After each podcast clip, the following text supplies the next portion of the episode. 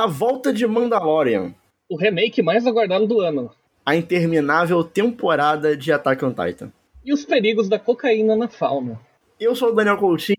E eu sou o Dacio Augusto. E tá começando o centésimo, trigésimo primeiro episódio do Show Me Cat.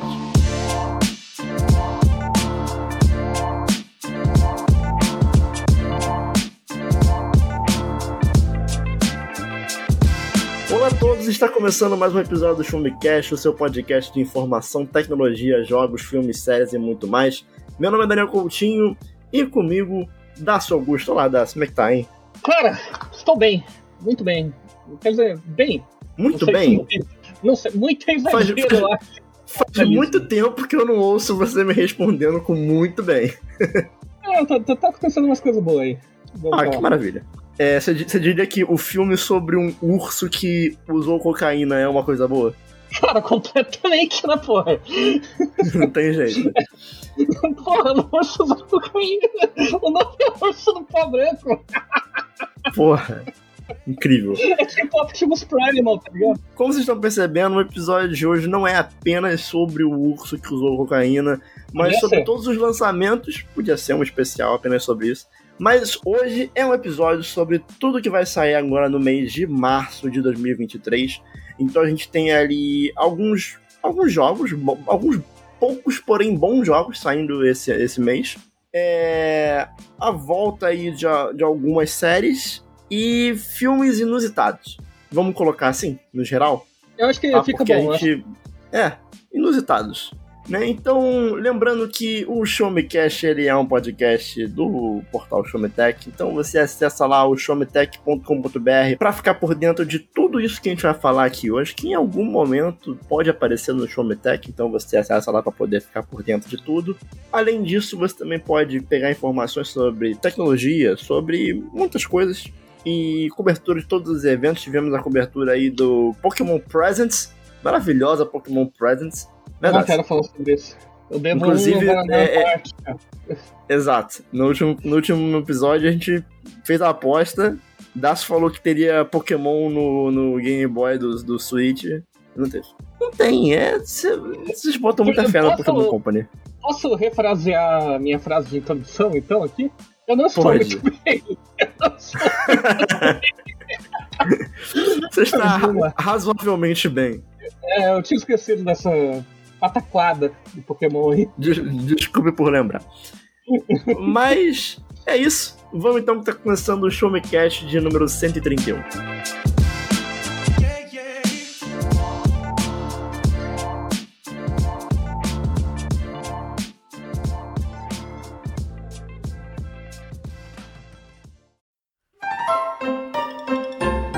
Dácio, Daniel, Cara, é... esse mês vai ter aí alguns bons jogos que vão sair em março. É, Mas eu queria começar dando um destaque para se, se alguém pegar a nossa pauta aqui e ver ah, os destaques da nossa pauta, tem um que vai olhar assim, ué, o que, que esse negócio tá fazendo aqui? Mas eu botei, porque a Teleriza 3 Alchemist of the End and the Secret Key and the Secret Key, que é sempre um, Cara, a, a, a, a série Atelier tem os, os piores nomes de toda a série Atelier. E olha que a série Atelier tem muitos nomes ruins. então Mas é realmente o algo que terceiro jogo, o terceiro jogo e a aventura final da, da Araiza, né, que até, até o lançamento do segundo tinha sido a primeira vez que a série Atelier fez uma continuação direta com o mesmo protagonista, se eu não me engano. É, mas vai ter agora, em março, vai ser dia 24 de março o lançamento de Atelier Araiza 3, que vai sair para PS5, Nintendo Switch, PS4, PC. E, e, e, você gosta de Atelier, Das? Você já jogou Olha, alguma vez na sua vida? Eu nunca nem toquei nisso na minha vida. Então, eu É. peço, por favor, que explique para mim e provavelmente para todos os ouvintes. não chocaram que é boa parte. né? Cara, Qual então, apelo? a, a, a- Atelier. Vamos lá, primeiro, primeiro pra gente já colocar né, as cartas na mesa. Eu não sou um, um, um expert em Atelier. Eu só joguei o Atelier Aiza 1 e o 2. É, Uhum. Teve uns outros aí, porque agora a série Atelier ela virou. Virou, meu Deus do céu, Koei agora ama Atelier, todo ano tem Atelier. É, seja um remake, seja. Enfim, tá muito Atelier. Todo, toda hora tem Atelier novo. Mas, cara, eu joguei só os, os da Ryza. E, e uma coisa que eu tava até falando com, com você, Dácio, ontem, é hum. que ontem eu tava trocando ideia com o Dácio no Telegram. Aí eu falei assim, aí, me diz um joguinho pra eu jogar e pra botar na minha lista, né? E a gente tava conversando e eu falei que tem alguns jogos que eu preciso estar na vibe do jogo. E, e a vibe é um negócio que eu não sei muito explicar, sabe? O que que me faz estar na vibe de um certo jogo. E, e, e Atelier, é, especificamente o Rise aqui, que foi o que eu joguei, é, são jogos que eu tenho que estar muito na vibe, porque quando você pega assim, ele é um JRPG. O que, que você. Sim. Quando você ouve JRPG, o que, que você espera de um JRPG, Dácio? Você quer que cara, manja pra caraca disso.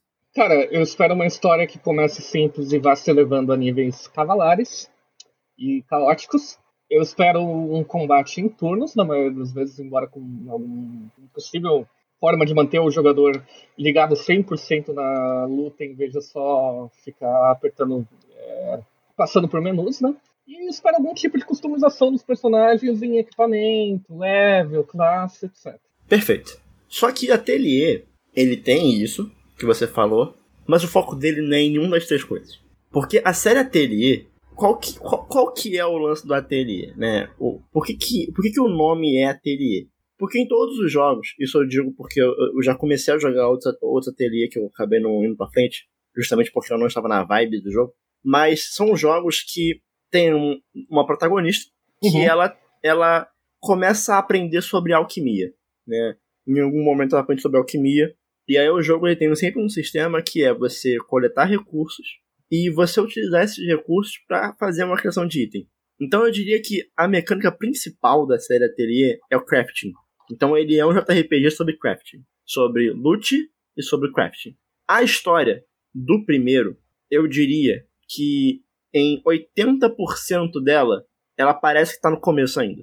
Porque okay. é, é um tipo de jogo que ele é muito relax, digamos assim. Uhum. É difícil explicar, porque ele é um jogo que você espera uma estrutura de narrativa desse tipo de jogo, que é ah, vida normal, vida dos personagens, e aí acontece alguma coisa, aí ah, o chamado do herói, e aí vai o herói partir pra jornada, e aí, enfim, toda aquela, aquela aquele lance da jornada do herói, né? Que você espera né, aquela estrutura de, de, de, de três atos.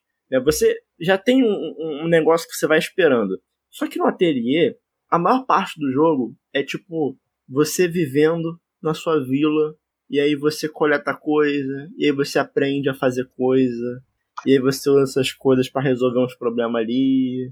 E aí, ah, pô, alguém te pede um bagulho, aí tu vai lá e faz. Aí tu, tu explora uma região, mas você é só pra ir lá pegar coisa, para poder voltar, fazer.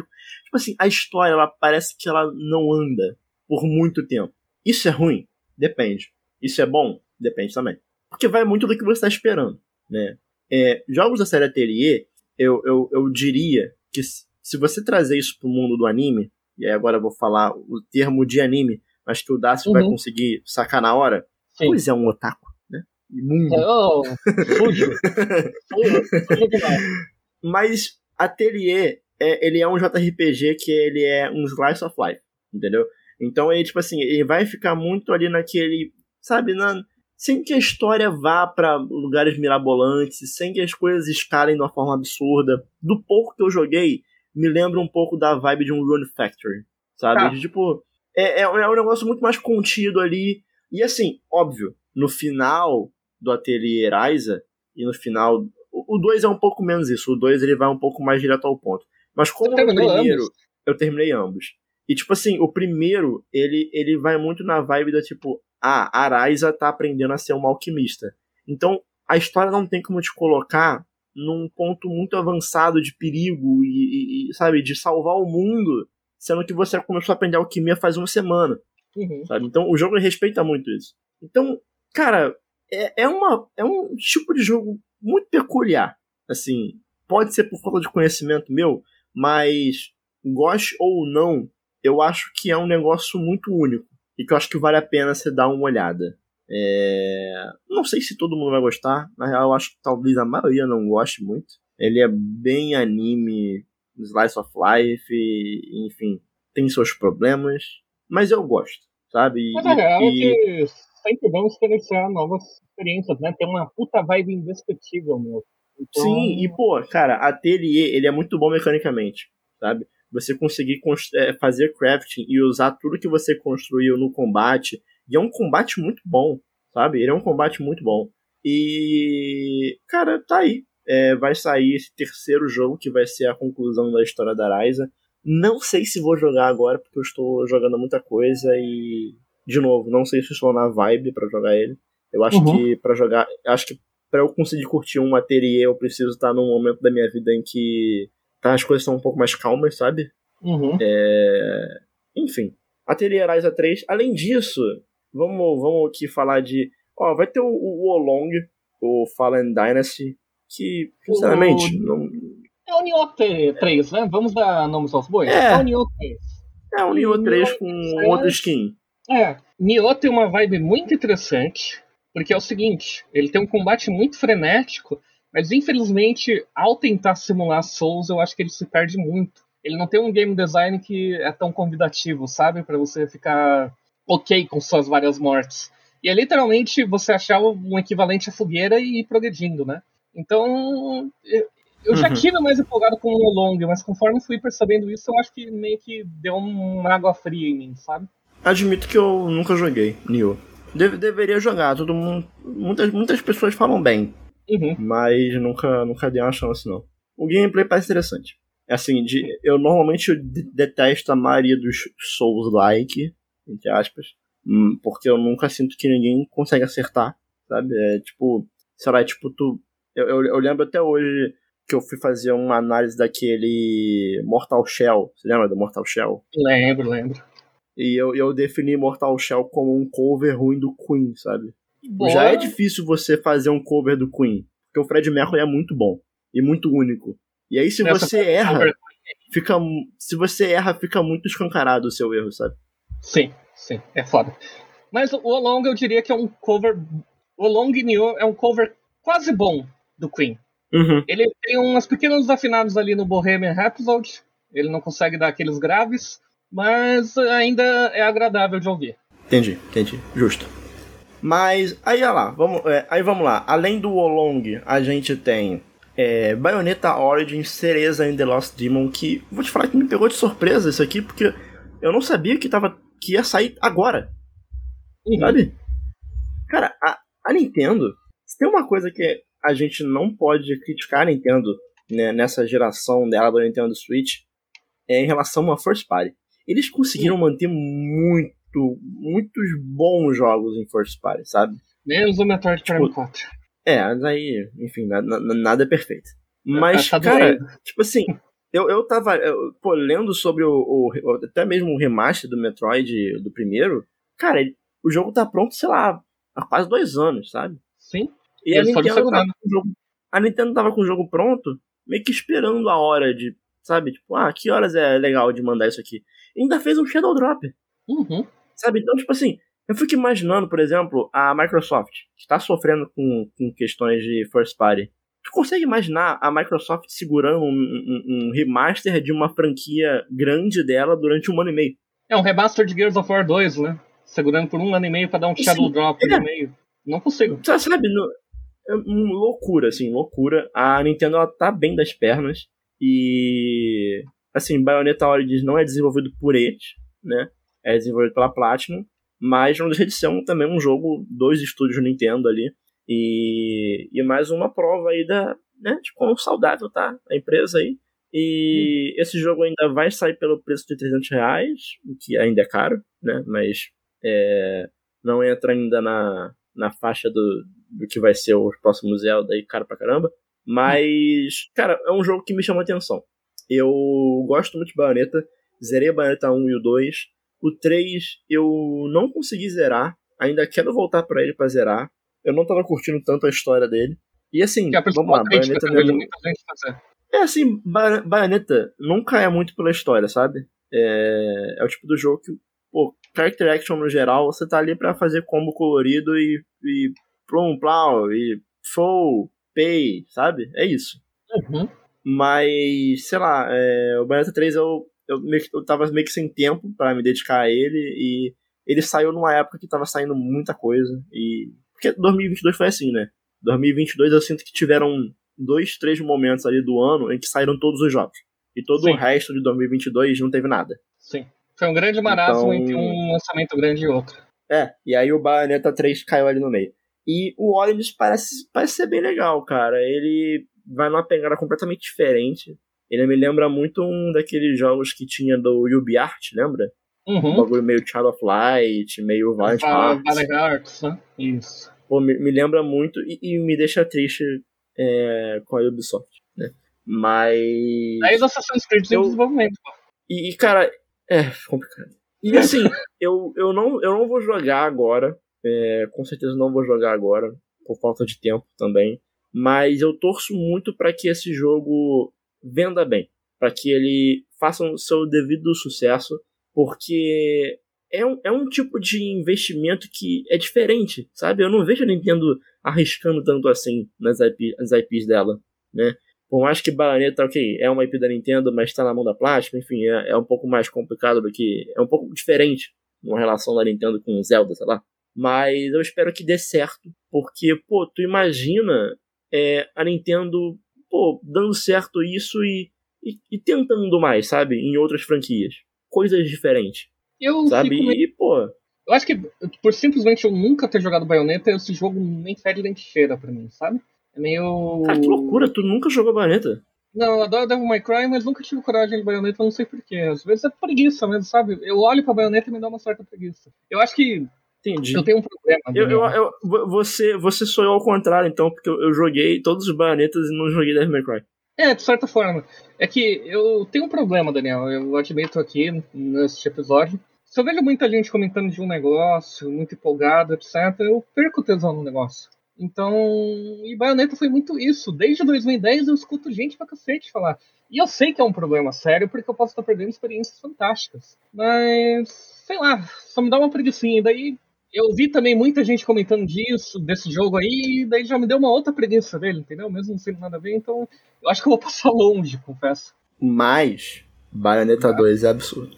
Todo mundo fala, inclusive. Bayonetta 2 é eu já te contei que na época, na geração do. boa parte da geração do PS4, Xbox One e Wii U, meu videogame principal foi um Wii U, eu não tinha PS4 nem Xbox, né? Eu era defensor uhum. e é, não tinha muito jogo de Wii U. Então Bayonetta 2 saiu e eu era o que eu teria para jogar, né? Talvez durante meses. E eu não peguei. A sua preguiça foi maior. Foi maior, meu Wii U pegou. Eu acho que ficou boa parte dos. Ele saiu em 2014 2015, não vou lembrar. Mas no ano que saiu, entre o Bayonetta e o próximo lançamento, assim, eles ficam uns 4, 5 meses, assim, parado, assim, e eu não joguei videogame. Olha só. Eu joguei 3DS. Loucura. Mas você tinha pelo menos um Xenoblade Chronicles X? Cara, eu só tive ele um mês antes de comprar o Switch, e na verdade é uma história engraçada aqui. Até, eu acho que eu nunca contei pra você e vou contar aqui no podcast. O Switch foi anunciado em janeiro de 2017, uhum. no dia que eu vomitei na mesa da minha chefe. Hum, no... Ok. E daí eu já fiquei meio, né, que, que o Switch tem comigo? E daí, cinco dias antes do, do Switch sair, eu consegui comprar o Xenoblade Chronicles X. Peraí, no... peraí, não, peraí, calma, calma, calma. Acho que eu perdi alguma informação aqui. Qual que é o lance do você vomitou? Então, cara, eu. Você vomitou de nervosismo? Não.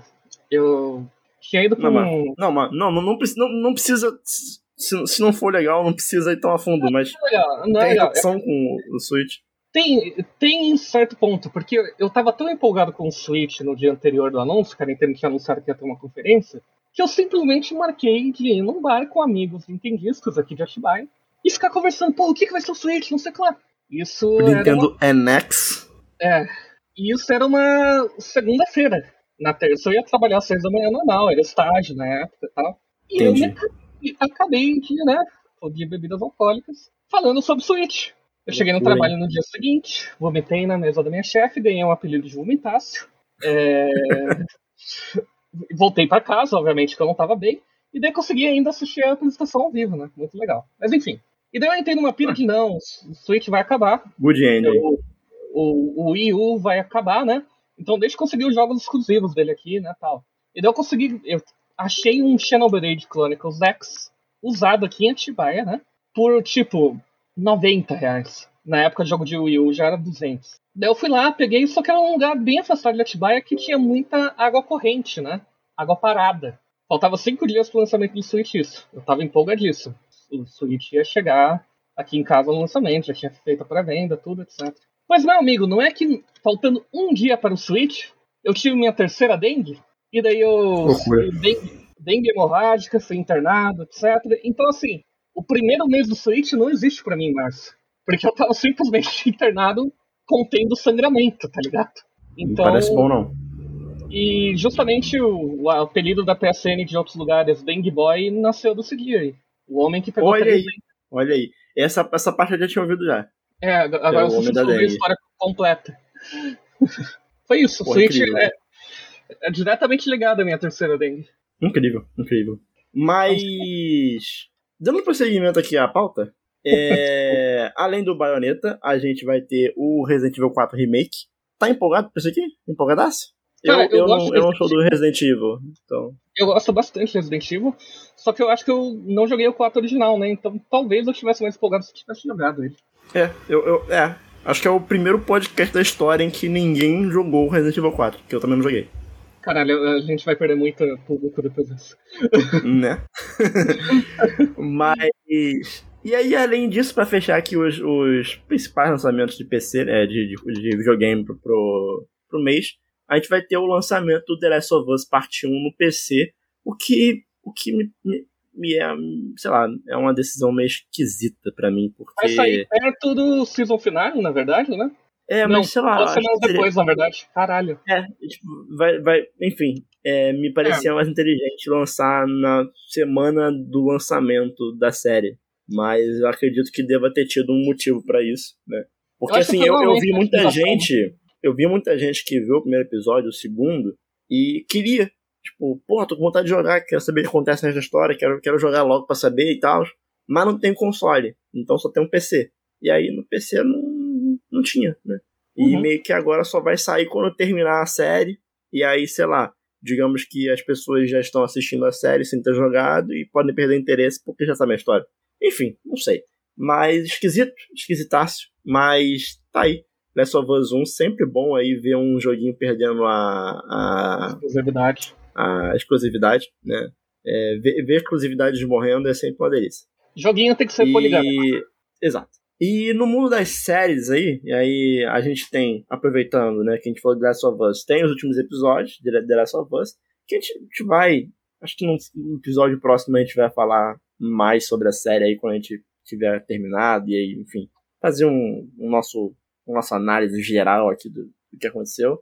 É... Mas além disso, tem a volta do The Mandalorian, né? E, e, e Dácio, que é um fã aí de, de de hominhos com sabe de luz e, e hominhos com Baby Yoda, qual que é a expectativa dessa? Bicho, eu não sei porque as primeiras, as duas primeiras temporadas de Mandalorian... O, o segundo Pedro Pascal como pai triste do mês. É, exato. É, é a quarta Pedro Pascal é. março. Cara, exato. Eu acho as duas primeiras temporadas de Mandalorian perfeitas, assim, sabe? É uma história um tanto contida dentro de Star Wars. Me lembra muito o universo expandido antigo, sabe? E embora no final da segunda temporada apareça o Luke, ele aparece num sentido que faz, num contexto que faz muito sentido pro que tá acontecendo ali, sabe? Então eu não consigo achar ruim, embora. Só que daí saiu o Book of Boba Fett, né? Que começou a problemática que eu sempre reclamo aqui da Marvel, de certa forma, de Star Wars hoje em dia. O Mandaloriano do Pedro Pascal aparece, do Book of Boba Fett, e tem um desenvolvimento de personagem que provavelmente, imagino, vai ser importante para essa terceira temporada. Então eu fico um pouco uhum. preocupado com o que vai rolar nessa terceira temporada. Se ela vai ser um negócio mais focado na história do Baby Yoda barra Grogo e do Mandaloriano, né? Ou se ela vai ser um festival de pontas soltas pra. Olha só, mês que vem vai ter, sei lá, a série do, do Carinha Azul que aparece aqui pilotando uma nave. Que é o que acontece muito com a Marvel, né? Toda série deixa em aberto alguma coisa pra aparecer depois, blá blá blá. E... Enfim, eu tenho medo. É, eu acho que eu posso sintetizar assim, eu tenho medo. Porque a Disney parece ter um toque de Midas reverso que transforma tudo em merda quando ela vê que tá fazendo dinheiro. Então, eu confesso que eu tô indo com o pé atrás, assim, vou assistir amanhã a estreia, vou fazer a cobertura pro Showmetech do evento que vai ter em São Paulo, empolgadão, espero tirar fotos com cosplayers de Mandaloriano, é, mas eu, é preocupante. Maneirinho, maneirinho, maneirinho. Cara, eu. É complicado. Eu. Star Wars depois. O, o, o Star Wars, o 9, foi, foi um golpe tão forte em mim que meio que morreu, sabe? Star Wars. Uhum. Pra mim, morreu, morreu legal. Aquela sabe? imagem do maluco do Naruto falando está vazio aqui, né? É, cara, assim, qualquer hype que eu tinha com qualquer. Cara, olha, eu era muito fã de, de Star Wars. Se abrir meu armário ali, sei lá, tem umas algumas pilhas de, de HQ. Uhum. É, vai ter uma ou outra ali de hominho. Eu lembro que teve uma época que tava saindo umas da Marvel naquelas. aquelas sabe aquela. Não é da Gostinho, não, mas é uma desses bagulho aí, sabe? Eu sei que fazia uma, então tem, uma lombada. É, né? uma escapadura. É, com lombada ali, e uma capadura maneiro. Então, tem alguns ali. Mas a grande maioria, a grande maioria é Star Wars. A grande maioria. Então, tipo assim, tem desde do, do da HQ1 do Star Wars, quando ela foi comprado pela Marvel, até, sei lá, até muitos números de várias sagas, sabe? Inclusive eu sei que algumas aí estão valendo uma graninha hoje. Sim. Mas, cara, sei lá, depois do, do episódio 9 lá, morreu de uma forma absurda e, e eu acho, acho muito difícil Star Wars conseguir me reconquistar, sabe? Acho uhum. muito difícil, porque não é nem que eu tô achando ruim, é que eu tô eu tô desgostoso com o bagulho, sabe? E eu assisti a primeira temporada de Mandalorian inteira e também achei ruim, sabe? Sei lá. Aí eu já não sei mais se sou eu, se é a série, já não sei mais, entendeu? Mas falando sobre coisas que, fi que ficaram muito ruins e, e, e, e me deixaram desgostoso, vai ter esse mês, na verdade, comecinho do mês, é, a parte 3 da temporada final de Shingeki no Kyojin, que é Attack on Titan. Você gosta disso aqui, Dácio? Cara, eu vejo com meu irmão, a gente já chegou no ponto que a gente só tá acompanhando porque a gente acompanha há tanto tempo. é isso, eu, eu, sinto que tá todo, tá todo mundo assim, Dácio. Tá todo é, mundo assim. Porque, porra, cara, era tão legal, nossa, não, humanidade, pequenininha, daí do nada, não. Cara, juro pra você, juro pra você, eu não sei se por uma falta de parâmetro, não sei se por uma questão de idade, eu, eu na, na, real, não sinto nem que seja questão de idade. Mas, tipo assim, acompanhar Attack on Titan é, semanalmente quando saía né, o, o, o, anime, principalmente depois quando voltou, que teve a primeira temporada, ficou num hiato gigantesco, e quando voltou pra segunda temporada. Cara, era uma das coisas mais divertidas que tinha, assim, na, do, da minha semana. O ponto uhum. alto da minha semana, o que hoje é para mim ler um capítulo novo de One Piece, na época era um episódio novo de Attack on Titan. Sim. Sabe? Tipo assim, é um anime que ele, por muito tempo, soube muito. Na, na real, ele sabe. Do começo ao fim, ele sabe. Criar, criar é, é, mistérios, respondendo os mistérios e entregando mais perguntas em cima da resposta. E sempre te deixava com a vontade de, tipo, saber o que ia acontecer, entender o que tá acontecendo, sabe? Tipo, pô, é um bagulho bem produzido, as cenas de ações são boas, a narrativa, eu, pelo menos, particularmente, achava muito boa. Só que a, o caminho para onde o, o, o, anime foi pro final é, é simplesmente um bagulho que, assim, eu, eu, eu não consigo aceitar, sabe? É, Cara, é, eu vamos lá. É, não, fala. Falar exatamente o momento em que ele morreu para mim, que é quando vai de Americanas, né? Pra, o que, é, é depois dali que começa Não acho. Tudo. Não acho, depois, cara.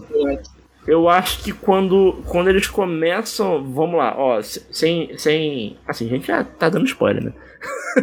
Mas. Com, vamos lá. Alguns spoilers já tá cantado aqui. Se você não quiser ouvir, pula um pouquinho. É, quando eles começam a, a, a ir pra começar a explicar o negócio de Marley, de, dos Marlenianos contra os Eudianos. Então, exatamente aí, aí pra mim.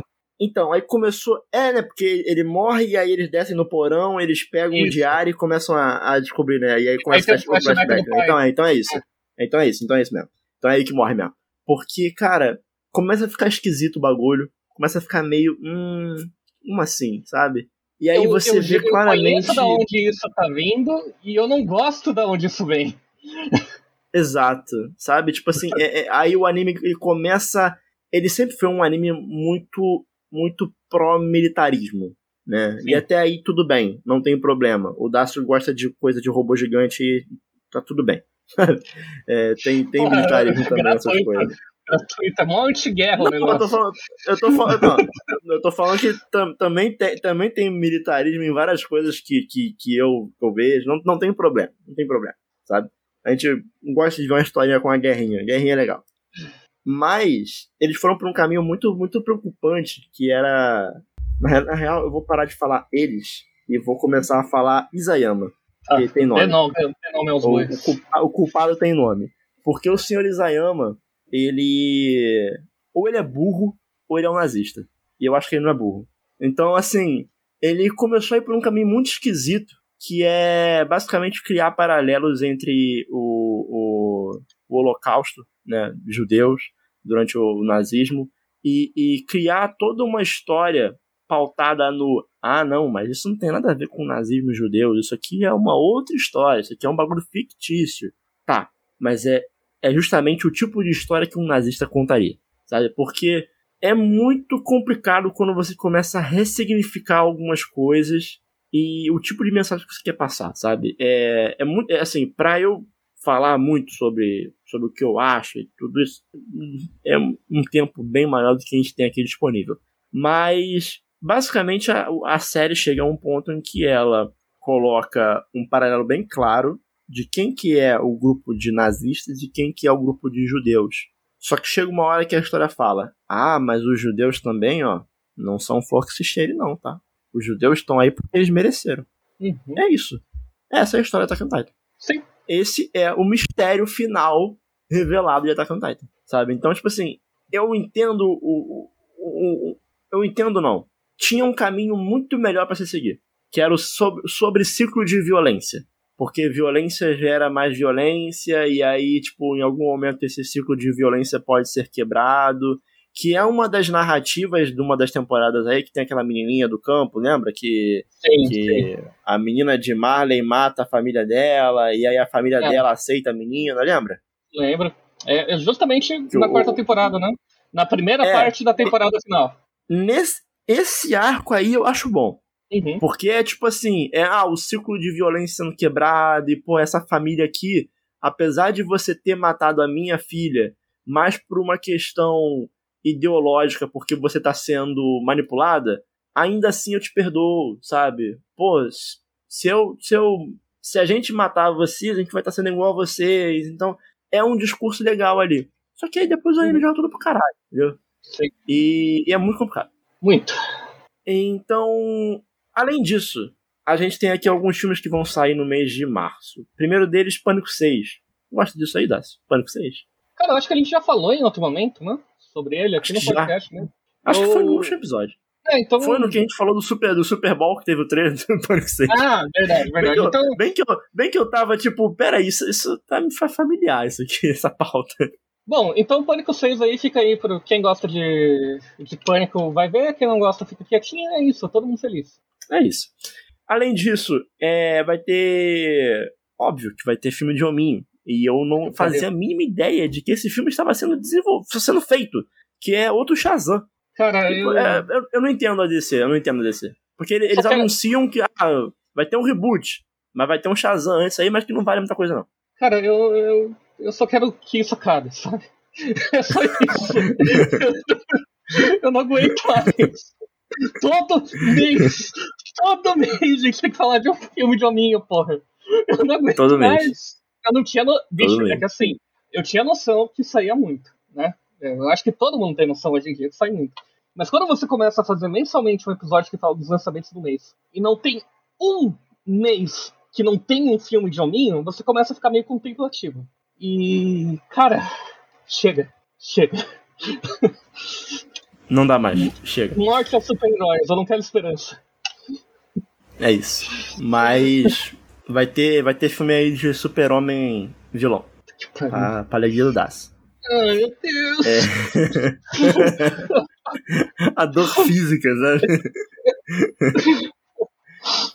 Mas, é, além do, da, da cota filme de hominho, a gente vai ter também uma outra franquia que não sabe a hora de parar, mas eu acho ok, que tá tudo bem, isso aqui tá tudo bem. Que é o John Wick 4. Eu gosto muito de John Wick 1 e 2.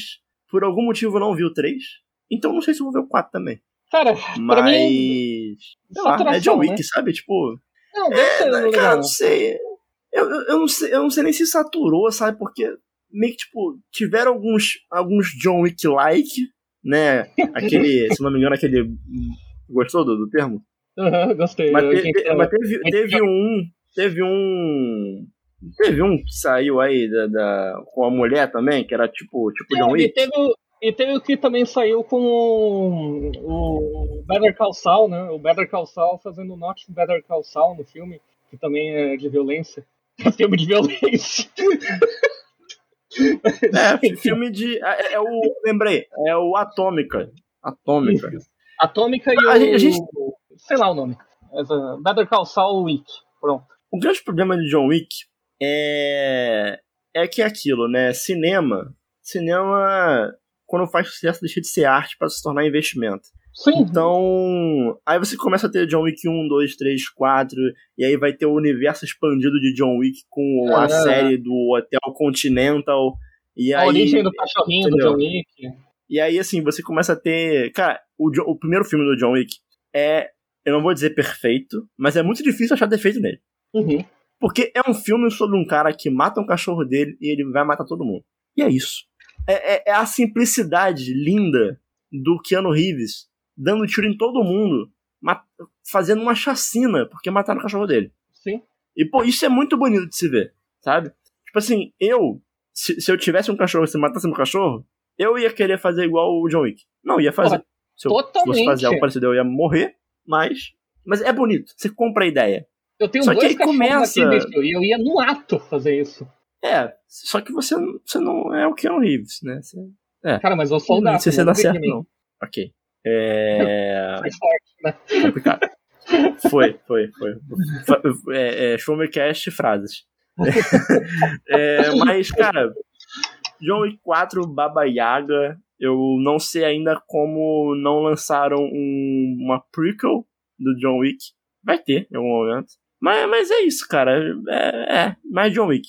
E além disso, só antes da gente ir pro, pro, pro nosso, pra nossa estrela do dia, é, a gente vai ter o filme do Super Mario Bros. Que a gente já falou aqui no último, no último episódio sobre, né? Quando a gente falou do- dos trailers do, do Super Bowl.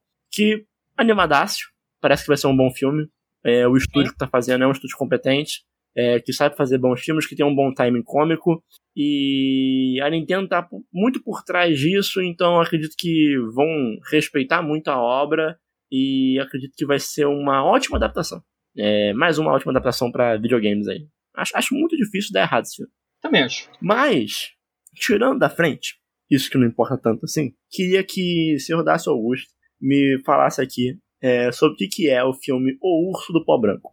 Cara, há alguns anos, em um acampamento, não acampamento, tipo, pessoas estavam acampando mesmo. É, um urso apareceu nesse acampamento e, enquanto eles estavam, sei lá, fazendo qualquer coisa fora, e acabou consumindo um certo pó branco que tinha nos pertences do, dessas pessoas, né? O pó branco era sal? Não. O pó branco era açúcar? Muito menos. O pó branco era o que normalmente pensamos quando é pó branco, ou talvez eu pense.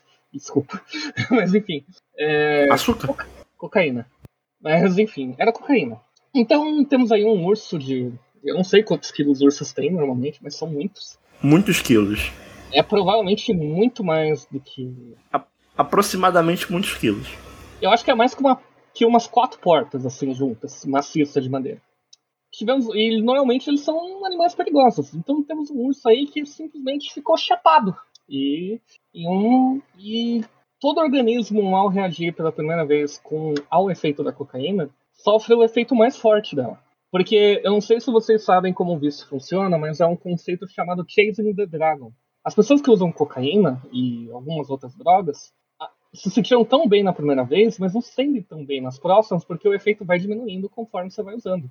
Então, na real, a tentativa é um- uma distorção química e psicológica que faz as pessoas quererem continuar consumindo na esperança de achar novamente aquele efeito da primeira vez, sabe? Então o urso está no maior efeito que ele poderia ter. E isso resulta em cenas pesadas de violência. Não... E o filme simplesmente conta essa história real para os cinemas. Então as cenas pesadas vão ser muito mais divertidas porque vão envolver atores, não vão envolver morte de verdade e vão ser vão ter uma fotografia e uma direção incrível que tornem elas empolgantes. E o filme é tão um, um ponto tão fora da curva para a grande indústria de blockbuster que primeiro você não precisa ter visto nada para assistir ele. Você não precisa pegar um quadrinho de 1970 e bolinha para entender. Todos os personagens lá só vão aparecer nele. É impossível ter uma sequência, porque não vai ter o mesmo efeito. E simplesmente ele estreou com 100% no Rotten Tomatoes. Então eu te pergunto, Daniel, tem de alguma forma que eu, ou você, ou qualquer ouvinte desse podcast não querer ver esse filme? Cara, eu acho, eu acho que assim, eu acho que todos os filmes do ano deveriam ser adiados para ano que vem. Exato. Todos. O único que ainda pode ficar é o Transformers que vai ter o Optimus Primal que ainda é um puta nome. ok, ok, ok, esse pode. Mas o só um é absurdo.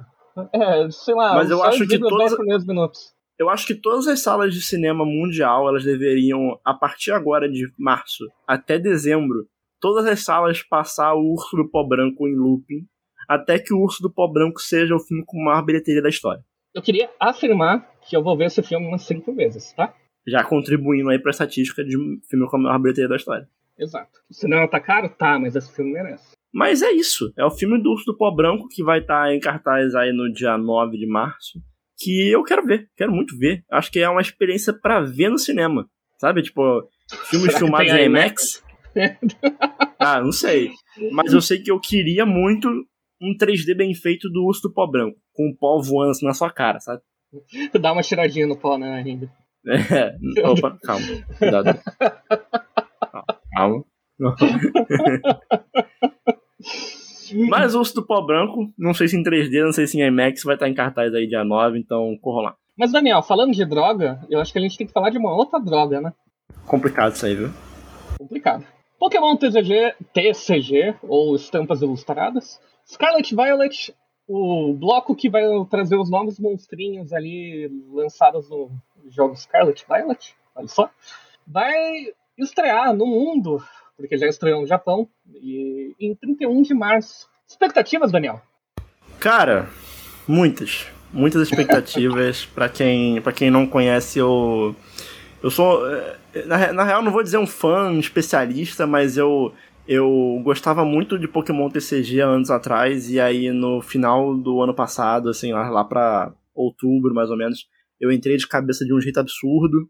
E principalmente depois que eu descobri que as pessoas jogam com proxy, sabe? Que é basicamente você poder imprimir as cartas em casa e jogar com elas, sabe? Porque o meu, o meu grande impeditivo para jogar esse tipo de jogo sempre foi que as coisas são muito caras, né? E não sei você, mas eu não acho tão interessante assim você jogar é, sem ser com os decks, digamos assim, meta, né? Do metagame, assim, decks com bem construídos, sabe? Eu sei, eu, porque, eu sei tenho, lá. Eu tenho uma questão que eu fico em dúvida nisso, porque eu gosto do metagame, mas muitas vezes o metagame não tem as criaturas que eu gosto, né? Então fica sempre aquele tom meio. Porra, podia ser tão assim, melhor. Eu, eu admito que eu passo a gostar às vezes da criatura por causa do metagame. E aí eu vou jogar o jogo e eu uso a criatura só porque no metagame ela é boa. Então, por exemplo, eu passei a gostar do Archeops. Quem tá gosta do Archeops? Verdade. Né? Na, na, verdade, mas... É mas enfim, não entra...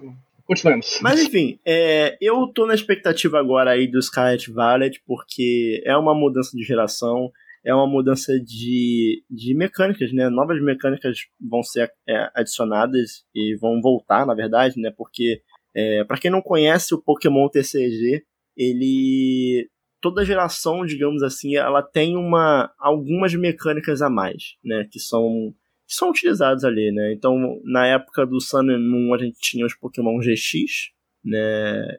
E na época do Sword and Shield, que é, né, de, de fevereiro para trás aqui agora, a gente tinha os Pokémon V, e aí tinha o V Max, e aí tinha o V Astro, né, que pegam ali algumas das características do jogo e colocam, né, no card game. E aí, qual que é a minha expectativa em relação ao Scarlet Violet? É, todo Pokémon V, ele é um Pokémon básico. E aí, só para explicar aqui para quem não conhece as regras do jogo. Você precisa descer um Pokémon básico pro campo, e aí você evolui ele no turno seguinte para estágio 1. E vamos supor, Charmander é um básico. Você botou ele. Aí você no turno seguinte você botou um Charmeleon em cima dele. Você evoluiu para o estágio 1, né? E aí no próximo turno você consegue botar um Charizard em cima do Charmeleon e evoluir para o estágio 2. Qual que é o lance do Pokémon V? Você tem um Charizard V que é básico. Então você já desce logo o seu Charizard de primeira, né? Isso na real já acontecia antes com o GX, já acontecia antes com os X. Então não é um bagulho novo, né? Não é um bagulho que começou agora. Então tem isso há muito tempo. Só que a, essas mecânicas, algumas trainers e algumas habilidades, trainers para quem não sabe são, digamos assim, é, criando um paralelo com Yu-Gi-Oh! É, tipo as cartas de magia, sabe? E criando um paralelo com, com Magic também, são as cartas de, de feitiço. Feitiço, sabe? né? Equipamento, muitas vezes, artefato, né? Que chama Magic também. Sim, sim. Então é tudo que não é monstro são trainers, né? Uhum. É, ou stat. É, mas, enfim, não, não vamos complicar as coisas. Mas todas essas cartas, elas tornaram o jogo muito rápido, muito dinâmico. Só que passou um pouco do ponto. Então, hoje em dia, você pega o deck principal do metagame, que é o deck de Lugia V-Astro com Archeops. Ele é um deck que no segundo, no primeiro turno você não pode atacar. No segundo turno é a vez do cara. No terceiro turno é a sua vez de novo. Você já tá batendo 220 com cinco pokémons no banco, um pokémon V-Astro na frente. Sabe, ele acelerou muito o jogo. Então a minha expectativa é que agora vai retornar os X e dessa vez o X ele vai ser um Pokémon de evolução. Então, por exemplo, uma das cartas principais agora dessa nova, dessa nova coleção vai ser a Gardevoir X. E a Gardevoir X você vai precisar colocar primeiro a, a, a, a o, o Routes, depois Kirlia, para depois evoluir para Gardevoir X. Então você vai ter um trabalhinho ali e que talvez deixe o jogo com um ritmo um pouco melhor, sabe? É, eu via muita gente desistindo da partida no terceiro turno, no quarto turno. Porque o cara fazia uma jogada, se a mão dele veio boa, acabou. Acabou o jogo, né? Principalmente tem uma carta chamada Passe de Batalha VIP, que é uma carta que se você, se você usar ela no primeiro turno, você pode pegar dois pokémons quaisquer do baralho e botar no jogo, né? Sendo que ela você pode usar mais de uma dela no primeiro turno. Então, sei lá, se vierem duas dela, você pode já montar o seu campo inteiro no primeiro turno. Né? Então, assim, a minha expectativa é que Scarlet Violet traga aí cartas que consigam deixar o gameplay um pouco mais é, devagar. Tentar chegar ali num consenso. Vai ser difícil, por quê? Porque pela rotação do, do, modo, do modo standard, né, que, que normalmente compreende ali as expansões lançadas nos últimos dois anos, ainda vão ter muito das cartas V, VMAX, Viastro, né? Então você vai ter o deck de Mil VMAX, o deck de Lugia Viastro, que não adianta você colocar no meta apenas cartas X que tem um ritmo mais devagar, que vai simplesmente não vão conseguir bater de frente com, com o Lugia, por exemplo. Né? Mas então... acho que com o passar, porque ainda vai ficar pelo menos uns dois anos com algumas cartas V, né? Em dotação. Sim. Eu acho que provavelmente o que vai o Lugia, o Lugia, por exemplo, o Lugia que é o, mais, o deck mais forte lançado é, no Scarlet Violet. Expansão, né? Saiu na última expansão. É, veio na última. É, eu acho que de suma importância notar que provavelmente o que vai acontecer é que a gente vai ter suportes, ou seja, trainers ou mesmo pokémons básicos, que vão ter habilidades que provavelmente vão começar a tornar menos viável esses pokémons, que é o que acontece toda mudança de sim. geração, normalmente. Sim, daí, sim, sim. Porque a gente tem que lembrar que o objetivo da Pokémon Company, o jogo é legal, tudo, etc., mas o objetivo da Pokémon Company sempre é vender mais cartas. Se você ainda tá com uma carta de, de coleções passadas que ainda é a mais forte do jogo, as vendas obviamente vão cair porque o pessoal vai estar tá procurando aquela, né? Sim, sim. E, e assim, na real, o Lug eles perderam um pouco a mão, na real. Perderam a mão, porque se você for pegar hoje um, um torneio oficial, 70% dos decks que estão ali no top, 60%, 70% é Lugia, e o resto é deck com coisa que, count, que dá counter em Lugia, sabe? então vamos supor, você tem, vamos supor, os principais decks do meta hoje, que são Lugia e o Mil VMAX. Um counter natural deles é o Duraludon VMAX. que ele tem a habilidade de prevenir qualquer dano que seja feito por um Pokémon que utiliza energia especial para atacar. E tanto o Milvimax quanto o Lugia basicamente só se utiliza a energia especial no deck. Então é uma forma aí de você tentar balancear o jogo, né? É... Não gosto tanto assim desse tipo de habilidade que anula completamente o ataque. É, acho que seja legal um negócio um pouco mais meio termo, sabe? Porque também não é legal você, de um dia pro outro, acabar com um deck que, pô, a galera aí tá gastando mais de mil reais pra montar um deck de Lugia, sabe? Uhum. Então, enfim, não sei como é que eles vão fazer, mas espero que daqui a dois anos, quando a gente tiver apenas cartas do, do Scarlet Violet, a gente tenha um metagame um pouco mais cadenciado e focado mais em evolução. Porque eu acho que o grande diferencial do TCG de Pokémon é a evolução.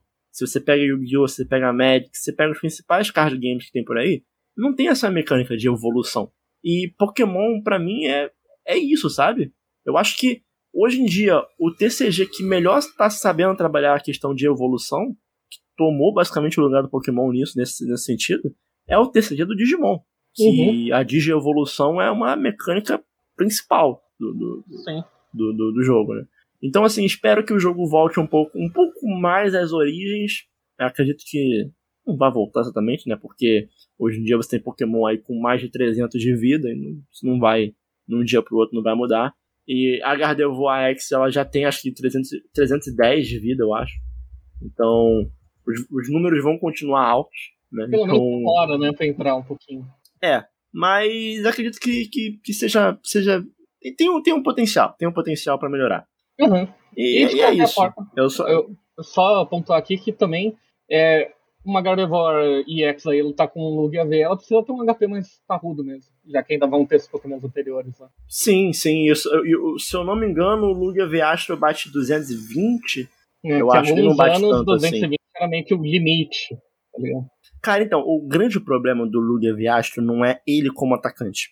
Porque, vamos lá, vamos conversar brevemente sobre a estratégia do Lugia V Astro. Como é que funciona esse deck? O Lugia Viastra ele tem uma habilidade que ele consegue pegar dois pokémons do, da pilha de descarte e colocar no banco. É o poder Viastra dele. Só pode usar uma vez durante o jogo inteiro. E junto com o Lugia, você tem uma carta chamada Archeops. O Archeops ele é um estágio 2, que a habilidade dele é, uma vez por turno, você consegue ligar duas energias especiais a qualquer um dos seus pokémons. Então vamos lá. Primeiro turno, você conseguiu descer o, Vamos lá. Primeiro turno desceu o Lugia V, passou. Terceiro turno, desceu o Lugia V Astro. Você tem algumas cartas ali, por exemplo, a Ultra Ball. A Ultra Ball funciona como? Você descarta duas cartas e, e você consegue pegar um Pokémon no baralho. Vamos supor você tem lá dois Archeops na mão. Você usa a Ultra Ball, descarta os dois Archeops. Eles vão perder descarte. Você usa a habilidade do Lugia e os dois Archeops vão pro banco sem ter que evoluir. Porque o Archeops uhum. ele é estágio 2. Você, pra você invocar o Archeops, você tem que botar um fóssil, para depois botar aquele, aquela, aquele passarinho lá que eu não lembro o nome, para depois botar o Archeops. Só que com o poder do Lugia, você já consegue ligar o Archeops no campo no começo do jogo. E aí, durante o resto do jogo inteiro, você tendo dois Archeops no seu banco, você consegue ligar por rodada cinco energias. Entendeu? É. E aí, isso.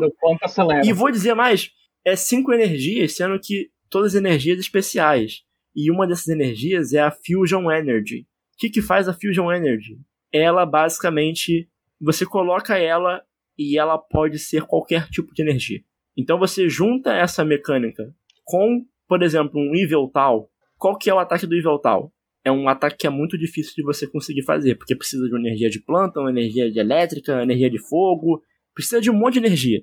Mas todas essas podem ser substituídas por Fusion Energy. E o ataque dele é basicamente: você liga 5 energias nele, que você pode fazer em um turno com esse deck. E o ataque é: o Pokémon oponente morreu. Entendeu? Entendi. Então. É. É difícil é. counterar esse deck. É, só de eu vir aqui Porque... deu um comichão, sabe? Eles perderam um pouquinho a mão. É. Sabe? É engraçado quando Porque um jogo competitivo é complicado. é porque, cara, é, é, tipo assim, a parada mais forte do Pokémon TCG hoje é, é a aceleração de energia. Uhum. É você conseguir energizar muito rápido. Porque você ficar naquela de botar uma energia por turno, você não, você não vai conseguir fazer muita coisa, sabe? Então, o objetivo do jogo, de quase todos os decks do meta, é você conseguir buscar muita energia muito rápido para atacar muito forte. Então o Lugia faz isso, porra, perfeitamente. E aí eu dei o exemplo de um nível tal, mas tem várias outras cartas com ataques fortíssimos que usam várias energias e você consegue tranquilamente montar esse ataque rapidamente, sabe? Então, uhum. quase todos os decks hoje utilizam o Lugia Viastro e aí as variações são em relação a esses outros atacantes. Que um vai usar Inveltar, outro vai usar Raikou, outro vai usar um, sei lá, um Pikachu, sei lá. Tem várias opções, entendeu? Mas tá repetitivo. Tá só isso. Tá só o Lugia. E só essa, essa mecânica. Então, acredito que eles consigam aí em breve trabalhar um pouco melhor em cima disso para tentar mudar um pouco o meta, para os campeonatos ficar um pouco mais variados também e ter mais opção de deck legal para jogar. Beleza? Beleza, incrível. E acho que foi uma boa introdução esse bloco final aqui para muita gente que você viu, eu acho. É. Aí a gente pode. A gente pode até fazer um, depois um episódio sobre TCG, que eu, eu gosto de falar de TCG. A gente, pode, a gente pode conversar mais sobre isso depois. Não sei se é um episódio só sobre isso, não vou prometer nada. Pode ser um Mas a gente pode falar mais sobre depois. É. Ah, talvez aí, legal. Boa ideia, boa ideia. Mas chegamos ao fim de mais um Showmecast, dessa vez de número 131. Gostaria, gostaria de agradecer a todo mundo que ouviu esse episódio até aqui. Gostaria de agradecer a presença do Dácio. E, Pô, Dácio, é, deixa é aí seu um recado, recado final. Recado final. Tá. É sempre um prazer gravar esse programa aí, fazer companhia para um grande amigo, e é isso aí. Falou, gente, escutem. É nóis. Pra, pra, quem, pra quem não tá entendendo porque a gente tá correndo, mas a, a luz já apagou três vezes aqui, estamos tentando gravar esse encerramento aqui várias vezes, mas enfim, o Showmecast ele é um podcast do portal Showmetech, vocês já sabem, eu falei no começo. É, vai lá no Showmetech, é um site pô, muito foda, muito maneiro, entra lá, tem muita coisa boa, tá? E é, nossas redes sociais, vai um episódio aí antigo aí que você sabe qual é que é, lá no Twitter. E... A cada momento que você chegamos pausa ao... sua voz, eu acho que caiu a trauma já. chegamos, chegamos ao fim, chegamos ao fim. Até semana que vem, tchau. Tchau. Tchau. Pronto.